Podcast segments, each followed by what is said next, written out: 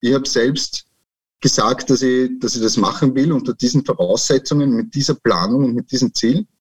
Somit bin ich selber schuld und also bin ich auch selbst schuld, wenn ich wieder herauskomme oder eben in, in dem Zustand verbleibe.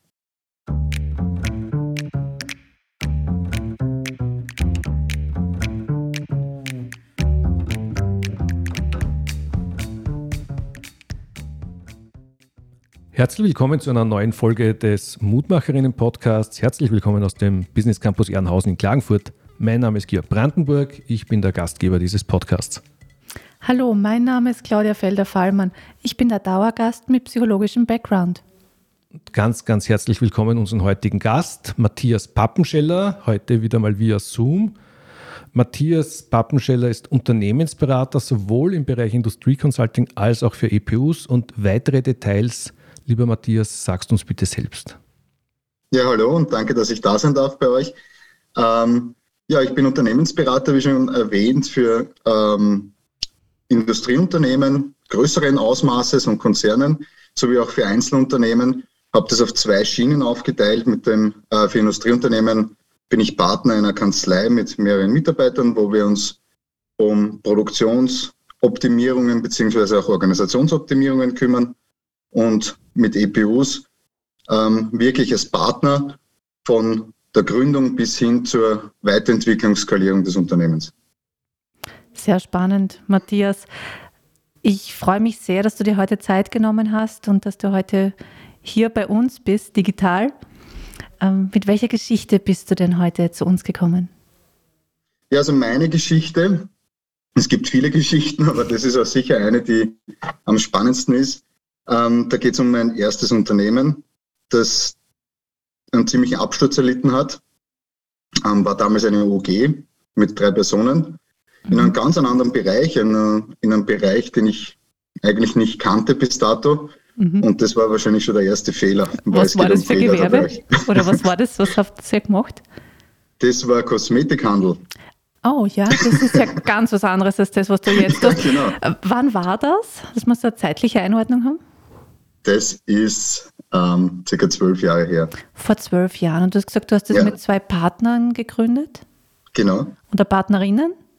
Zwei Partnern, ja. Mhm. Okay, vor zwölf Jahren zu dritt eine OG gegründet im Kosmetikhandel. Hört genau. sich spannend an. Was ist da passiert dann? Naja, das war so. Ähm, oft kommt man ja durch Zufälle zu gewissen Chancen oder, oder auch Risiken in dem Fall.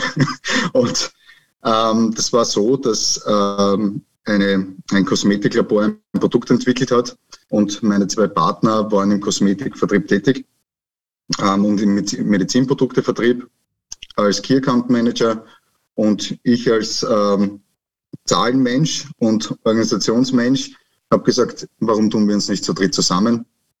Und haben daraufhin einen Businessplan aufgestellt und für den Generalvertrieb in Österreich für dieses neuartige Kosmetikprodukt. Mhm. Hört sich vielversprechend ja, an. Ähm, hört sich vielversprechend an, hat sich für uns auch sehr vielversprechend angehört. Wir haben das meiner Meinung nach auch, auch heute noch ganz gut durchgeplant und sind mit, vollen, äh, mit voller Euphorie an die Sache gegangen. Und vielleicht war sogar die Euphorie da das Problem daran, weil man da einige Sachen auch dann vergessen hat in, in weiterer Folge. Und zwar eine ziemlich entscheidende Sache, dass äh, die Kosmetikindustrie ja sowas von präsent ist. Auch gerade was die Medien betrifft, also jede zweite, dritte Fernsehwerbung ist Kosmetik. Ähm, gerade auch wenn man äh, den, den TV-Bildschirm oder das Radiogerät äh, einschaltet, dann geht es nur um irgendwelche Kosmetika und genau das war das Problem an der Sache. Man hat einfach vergessen, ein, sich ein gewisses Werbemarketingbudget ähm, zu organisieren und hat die Finanzplanung sträflich vernachlässigt. Mhm, also am Businessplan habt ihr einen guten gemacht, aber ihr habt einen wichtigen großen Posten ausgelassen. Genau. Mhm. Budgetierung und Liquiditätsplanung. Oh, ähm, so ganz unwesentliche Dinge sozusagen. Genau. Aber das ist halt eben oft diese Sache. Und äh, das war bei uns damals so, dass man mit voller Euphorie an die Sache gegangen ist und, und diese Dinge dann eher in den, in den Hintergrund gerückt sind. Man hat äh, eine tolle Sache, die man, die man vertritt, die man ähm, mit vollem Enthusiasmus ans Ziel bringen möchte. Man hat dieses große Ziel vor Augen mhm. und dadurch geraten die Details dann oft in den Hintergrund und das war eben bei uns genau der Fall. Und wir werden das schon machen, irgendwie. Mhm. Wie lange hat denn diese Euphorie angehalten? Ja, nicht sehr lange. das war dann circa ein halbes Jahr, ist das eigentlich ganz gut gelaufen. Wir haben durch die Kontakte, die wir hatten, also die meine zwei Partner hatten, hat es eigentlich einen, einen, guten Drive bekommen. Mhm. Und wir sind auch in, in große Apotheken hineingekommen, in, in ganz Österreich. Mhm. Und hat eigentlich einen, Anschein gemacht, als würde es funktionieren. Mhm. Das Produkt ist auch sehr gut angekommen, wir haben sehr gutes Feedback bekommen. Und dann kommen eben solche Dinge wie der Produzent hat die Lizenz drauf, der Produzent ähm, möchte dann mehr Marge haben, ähm, immer dünner wird dann das, äh, das Eis, auf dem man sich dann finanziell bewegt. Mhm.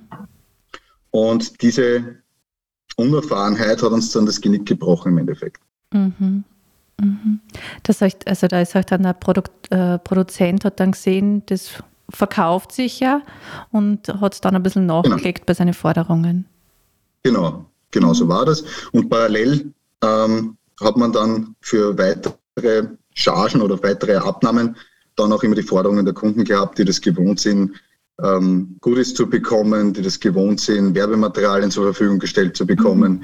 die das gewohnt sind, dass der, ähm, der Händler oder der Produzent dann das Produkt bewirbt, Aha. damit es auch einen Anklang bekommt äh, im Laden mhm. und auch die Abnehmer bekommt.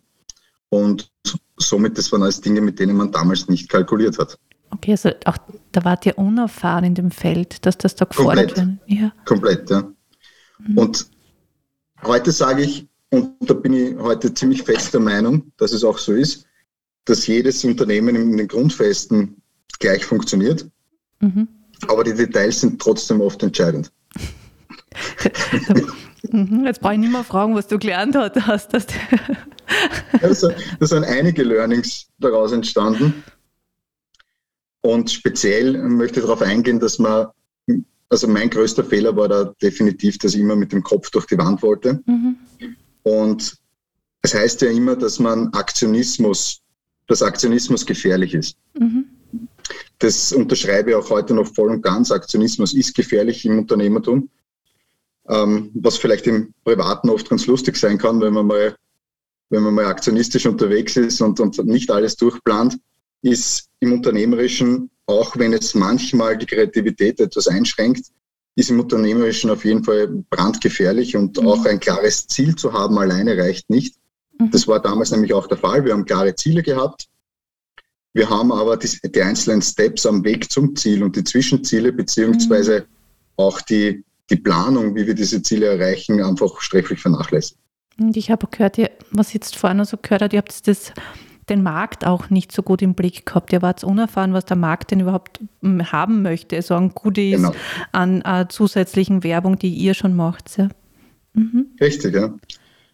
Und alles in, alles in allem war es dann einfach ein, eine Vorfinanzierung, die man gebraucht hätte, mhm.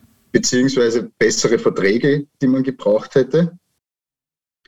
Ähm, dann hätte es eventuell funktioniert, ja. Wie lange hat denn das Unternehmen gelebt?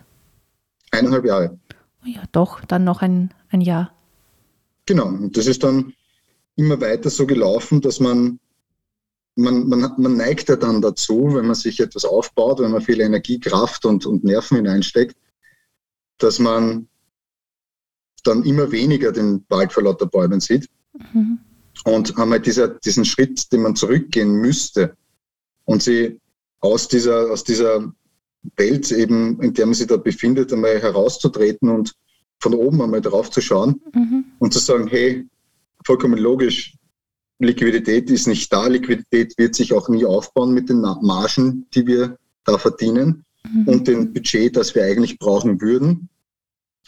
Und uns fehlt einfach an Know-how in dem Bereich. Also dieses Eingeständnis zu machen, ist, glaube ich, eines der größten Herausforderungen, die man dann mit sich selbst als Unternehmer hat, wenn man schon mittendrin ist, wenn man so viel Zeit, Nerven und äh, Energie hineingesteckt hat, mhm.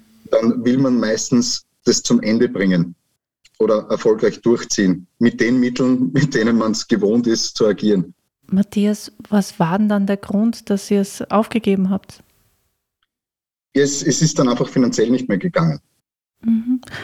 Wie ist es dir da gegangen, als du erkannt hast, jetzt geht es nicht mehr? Ich bin jetzt so lange mit dem Kopf durch die Wand, hast du es gerade vorher gesagt, mhm. und habe da gekämpft und gekämpft und das ist mein Baby, ich habe das aufgebaut und ich will das auch halten und wir wollen das halten und dann merkt man so, das geht einfach gar nicht mehr. Da haben wir uns total übernommen. Das, das äh, ist nur mehr ein Minusgeschäft. Ja, nicht gut. Nicht gut? Was heißt das? Hast? Woran hast du gemerkt, dass es dir nicht gut gegangen ist? Ja, ich habe meinen Kühlschrank nicht mehr voll bekommen. Ich habe nichts mehr zum mhm. Essen gehabt. Okay, ich habe also mir die Miete nicht mehr leisten können. So ähm, massive existenzbedrohende ja. finanzielle Verluste gewesen. Genau. Ja, und, und emotional? Was heißt das dann? Das war eigentlich emotional nicht mein größtes Problem. Also ich habe nicht Angst vor dem Hunger und vor der Obdachlosigkeit gehabt, weil da hätte mir meine Familie schon irgendwann einmal aufgefangen. Aber Gott sei mhm. Dank hat sie mich auch tun lassen und einmal Schmerz spüren lassen, was glaube ich auch ganz wichtig ist für die weitere Entwicklung. Zumindest war es bei mir so.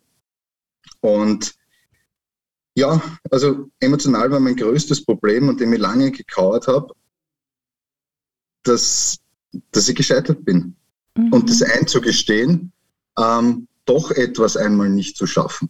Und trotz aller Bemühungen und trotz aller Energie und man kennt ja das, es ist alles möglich, wenn man nur will, ja, diesen Spruch. Ähm, ja, ist es vielleicht auch, aber nicht immer so, wie man es macht. Und wie hat sie das angespürt? Ja, äh, ziemlich aussichtslos. Mhm. Man, ist dann in ein, man ist dann in einem Loch und man versucht dann irgendwie ähm, aus diesem Loch wieder herauszukommen und, und man ist da kurz vor, vor der Resignation. Also man, ja. man ist dann kurz davor, dass man einfach sagt, ja, ich, ich schmeiße alles hin, es, die ist, Selbstständigkeit ist vielleicht doch nichts für mich. Es geht vielleicht doch besser, wenn ich wem anderen das Risiko übergebe und mich in ein Angestelltenverhältnis begibt. Das sind dann diese Dinge, wo man dann sagt, okay, ähm, das eigene, was man sich so lange äh, erwünscht und erträumt hat, diese eigene, sage ich jetzt mal unter Anführungszeichen, Freiheit, ähm, die man leben möchte, ähm, seine eigenen Ideen ähm, umzusetzen, wann immer man möchte, hört sich vielleicht schön an, aber die Realität ist dann doch oft etwas anders. Mhm. Kann durchaus bitter sein, die Realität, so in diesem Fall. Genau. Was dann noch so ein Thema war und warum das auch so lange bei mir gedauert hat, bis ich das wirklich dann letztendlich aufgegeben habe, ist dann dieses, da gibt es zwei, zwei Sprüche, die mich, die mich lang begleitet haben, eigentlich seit meiner Kindheit. Und das ist aufgeben tut man einen Brief. Mhm. und dann ist mir irgendwann einmal der zweite Spruch untergekommen, loslassen macht frei. Mhm. Und die, die zwei Sprüche sind so kontrovers und widersprüchlich, wenn man sich es genau überlegt. Weil wann ist es jetzt aufgeben und wann ist es loslassen? Mhm. Wann, wie erkennt man das? Und ich glaube, wenn es da über einen längeren Zeitraum nicht gut geht damit und du wirklich keine, keine, keine Zukunft mehr siehst damit, und das musst du dir aber auch wirklich eingestehen, dann ist es loslassen. Mhm. Was war denn das damals so deine größte Angst? Die größte Angst war, dass ich nie in, also das, ja, das Scheitern. Das Scheitern ist die größte Angst, dass es nie funktioniert, meine Träume umzusetzen. Mhm. Dass du dein Leben nicht so leben kannst, wie du dir das vorstellst. Genau. Also wirklich umfassende Zweifel an, an dir. Ja. Mhm. Und wie konntest du dann wieder Mut fassen?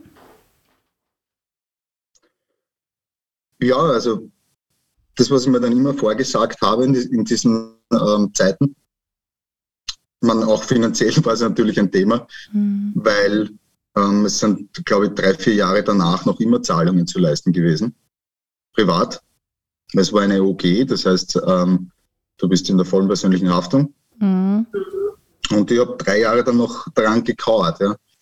Und diesen Mut, den man sich dann fassen muss, wenn man dann drei Jahre lang noch immer daran erinnert wird,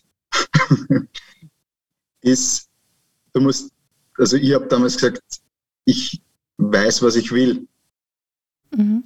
Und wenn ich nicht bekomme, was ich will, also wenn ich mir nicht, sagen wir so, nicht bekomme, ist vielleicht ein falscher Ausdruck, wenn ich mir das Leben nicht selbst ermögliche, das ich möchte, dann lohnt sich für mich nicht. Und deshalb gibt es einen neuen, neuen Angriff. Mhm. Wie hast du die Energie aufbringen können, jetzt wieder anzugreifen, um bei deinen Worten zu bleiben? Ich habe mir einfach wirklich, es ist ja dann dieses Loch da, mhm. wo du emotional einmal trauerst und, und, und natürlich an jeden anderen die Schuld gibst, außer dir selbst.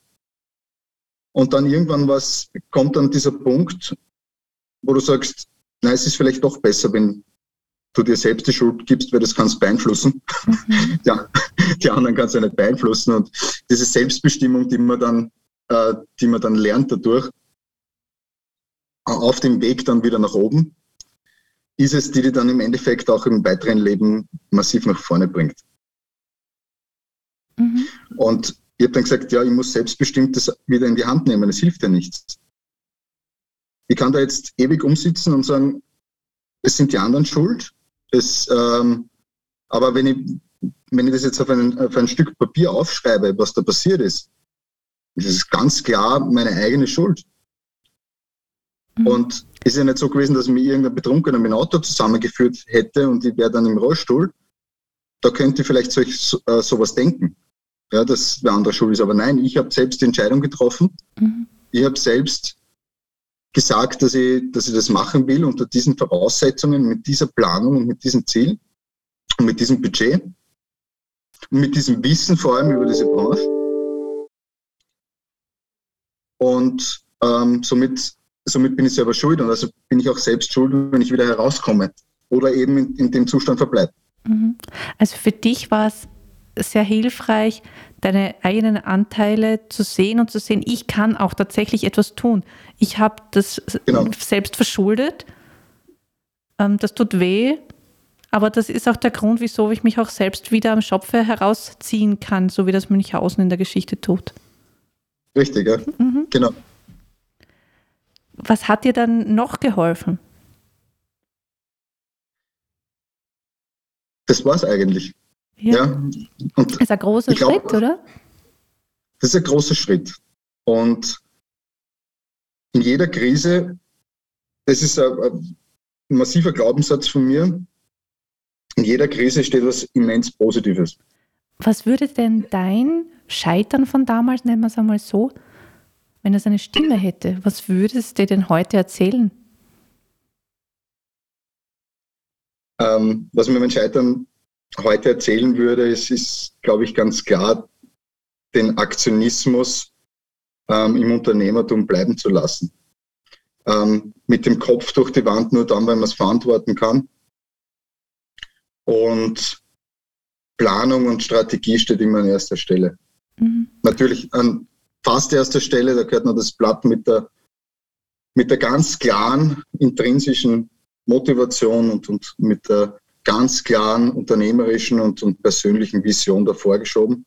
Mhm. Aber sonst steht Strategie und Planung an erster Stelle. Und was es mir noch gelernt hat, oder was die Stimme, um deine Worte aufzugreifen, noch sagen würde, ist, ist auf jeden Fall, nimm Unterstützung an. Ja. Es geht nicht, du kannst nicht alles selbst, auch wenn du so von dir überzeugt bist, und das habe ich in meiner Tätigkeit als Berater auch schon extrem oft erlebt und, und habe es auch an mein, durch diese Geschichte eben auch an meinem eigenen ähm, Leben, meinen eigenen Handeln erlebt. Man glaubt, man ist unfehlbar, wenn man startet. Man glaubt, man ist, ähm, man weiß alles über das Geschäft, was man tut. Und das ist auch sonnenklar und das ist überhaupt nichts Verwerfliches, weil man ist mit voller Leidenschaft bei der Sache. Und das ist das Schönste, was es gibt, meiner Meinung nach. Aber gemeinsam mit den richtigen Leuten ähm, multipliziert sie das. Mhm. Und das würde man, diese drei Dinge würde mir diese Stimme wahrscheinlich raten. weißt, über welches Zitat ich jetzt gerade ähm, nachgedacht habe und was mir jetzt gerade eingefallen ist äh, von Churchill. Erfolg ist die Fähigkeit, von einem Misserfolg zum anderen zu gehen, ohne seine Begeisterung zu verlieren. Genau. Richtig. Das ist, ja. Ich wollte dich fragen, jetzt arbeitest du ja auch mit EPUs und diese ja. Lernerfahrung, die du da jetzt gemacht hast, ist ja etwas, was du ganz stark bei EPUs, nehme ich an, einbringen kannst. Äh, such dir die richtigen Partnerinnen und Partner, ob mhm. im Unternehmen oder auch extern. Ähm, wie gut kommt diese Botschaft an? Also bei meinen Kunden kommt diese Botschaft zumindest nach meinen Erfahrungen. Ja, es ist immer auch wieder genau die, die, gleiche, die gleiche Geschichte wie vorher. Ähm, das ist immer das Sender-Empfänger-Prinzip. ich, ich empfange es so, dass äh, meine Kunden diese Botschaft sehr gut annehmen und ähm, ich gemeinsam mit ihnen alles aus einer Hand bitte. Also ich, ich nehme sie an der Hand und wir gehen gemeinsam diesen Weg und diesen Weg eben mit jemandem zu gehen, der an dieser Stelle steht, wo ich schon in meinem Leben zwei, dreimal gestanden bin, weil das war mein erstes Unternehmen, aber es gibt dann noch ein paar, bis zum heutigen Punkt ein paar Geschichten dazwischen, wo es viele Hochs und Tiefs gegeben hat. Das heißt, du kommst wieder als Gast? Gerne. Wenn ihr mich haben wollt und ihr euch nicht langweilt, dann sehr gerne. Auf jeden Fall glaube ich, dass, dass es extrem wichtig war, diese Erfahrungen zu machen und extrem wichtig für meinen heutigen Beruf und für meine Profession und meine Leidenschaft, ähm, nämlich die Leidenschaften der anderen, die tolle Produkte haben, tolle Dienstleistungen haben, ähm, die die Gesellschaft sowas von bereichern können und, und nicht nur das Augenmerk der Gesellschaft auf Konzernen liegen sollte, wie äh, ähm, zum Beispiel amerikanischer Online-Lieferdienst, ja, der, der momentan den Markt überschwemmt. Dass es so viele herzliche, schöne, gut überlegte und traditionelle und auch sehr innovative Produkte von EPUs bei uns im Land gibt, die vollste Profession, vollste Leidenschaft dahinter haben, nur leider genau das, was mir auch damals gefehlt hat, eben nicht haben, ähm, das unternehmerische und, und planungstechnische Know-how, das, das es einfach braucht. Äh, und da kann ich mich, glaube ich, sehr gut einfühlen, ja, durch mhm. diese Geschichte. Matthias, wenn ich das jetzt alles so kurz zusammenfasse, dann hast du aus deinem Scheitern eigentlich auch so den Kern deiner Begeisterung und dessen, was du weitergibst, entwickelt. Ja. Das ist sehr schön und ähm, man merkt auch, wenn man dich so reden sieht, nicht nur hört, dass du dafür brennst und ähm, deine Kunden können wirklich sehr glücklich sein, dass du, dass du schon ein bisschen in ihrer Haut schon gesteckt bist und diese Erfahrung jetzt weitergibst. Ich hoffe, dass sie das können und, und ich werde auf jeden Fall alles dafür tun, dass, ähm, dass sie ihren Erfolg gehen können. Ja. Gibt es noch etwas, was du unseren Hörer, Hörerinnen heute mitgeben möchtest? Ja, ein vielleicht auch abschließend von mir. Es ist oft, also das habe hab ich auch oft erlebt, eben wie vorher schon mal kurz angeschnitten, dieses, dieses ähm, Aufgeben ja, und, und, und ähm, Durchhalten. Wann ist was angesagt und wann ist was richtig? Das ist, glaube ich, ein, einer der entscheidendsten Punkte. Dann am Weg, ja, nachdem man seine Checkliste abgearbeitet hat, mit, mit, planerisch zumindest ähm, und, und, und ähm, budgetär. Das Aufgeben und Durchhalten, es, es heißt ja auch oft, dieses, äh, dieses gesetzte Ziel darf sich niemals ändern. Das höre ich in letzter Zeit immer öfter, gerade in sozialen Medien mhm. kommt immer, das Ziel darf sich nicht ändern, der Weg darf sich ändern. Ähm, das finde ich absolut nicht richtig. Mhm. Ähm, man wird da jetzt in letzter Zeit, das fällt mir immer mehr auf, mit, ähm, mit Anekdoten überschwemmt, die in die falsche Richtung gehen und das möchte ich eben mitgeben. Ähm, das Ziel darf sich sehr wohl ändern, meiner Meinung nach. Es darf sich nur die Intention und die Werte dahinter, die dich ausmachen, die, mhm. die darfst du nicht unterdrücken und das Ziel darf sich auch am Weg ändern. Mhm. Nur die Leidenschaft muss bleiben und, und da muss man in erster Linie mal herausfinden, welche Leidenschaft hat man, welche Werte stecken dahinter und das auch ganz stark persönlich beleuchten, weil ohne einer persönlichen Leidenschaft, ohne persönlich starken Werten dahinter, wirst du höchstwahrscheinlich die schweren Zeiten, die am Marathon eines Unternehmertums kommen werden, ähm, nicht durchdrücken. Mhm. Und man braucht sich nicht einreden, dass alles Zuckerschlecken ist, wenn man Unternehmen führt, wenn man eventuell einen Mitarbeiter hat und diese ähm, ein, ein starker Partner sein soll. Ja, ich rede jetzt nicht von Führungskraft oder, oder Chef, weil das ist für mich auch so eine Sache. Ähm, ein starker Partner für sein eigenes Team sein soll, dass man gemeinsam am gleichen Strang in die gleiche Richtung zieht, dann ist es nicht leicht mhm. und oft mit Schwierigkeiten behaftet. Und diese Schwierigkeiten kann man meiner Meinung nach eben nur durchtauchen, wenn man, wenn man voll hinter der Sache steht. Mhm. Und das ist das, die erste Aufgabe, die man managen sollte. Danke, lieber Matthias. Das Danke euch zwei. Eine schöne Abschlussbotschaft heute noch. Vielen Dank für deinen Besuch und deine wertvollen Beiträge heute. Ja, ich danke euch, dass ich da sein durfte. Hat viel Spaß gemacht und ich hoffe, ich habe mit der persönlichen Geschichte etwas weitergeben können. Ja, ganz herzlichen Dank, ganz sicher. Also ich glaube, dass alle, die an Unternehmen gründen denken oder in so einer Phase sind, zumindest eine Anregung bekommen haben, äh, worüber sie auf jeden Fall nachdenken sollten, nämlich dass selbstständig nicht selbst und ständig heißt. Herzlichen Dank. Genau. Wiederhören. Dankeschön.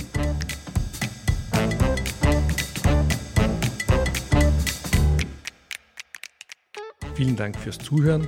Wir wünschen Ihnen alles Gute für Ihre ganz persönlichen Geschichten des Wiederaufstehens wenn Sie Lust haben, eine dieser Geschichten in unserem Podcast zu erzählen, dann laden wir Sie ganz herzlich ein, mit uns Kontakt aufzunehmen.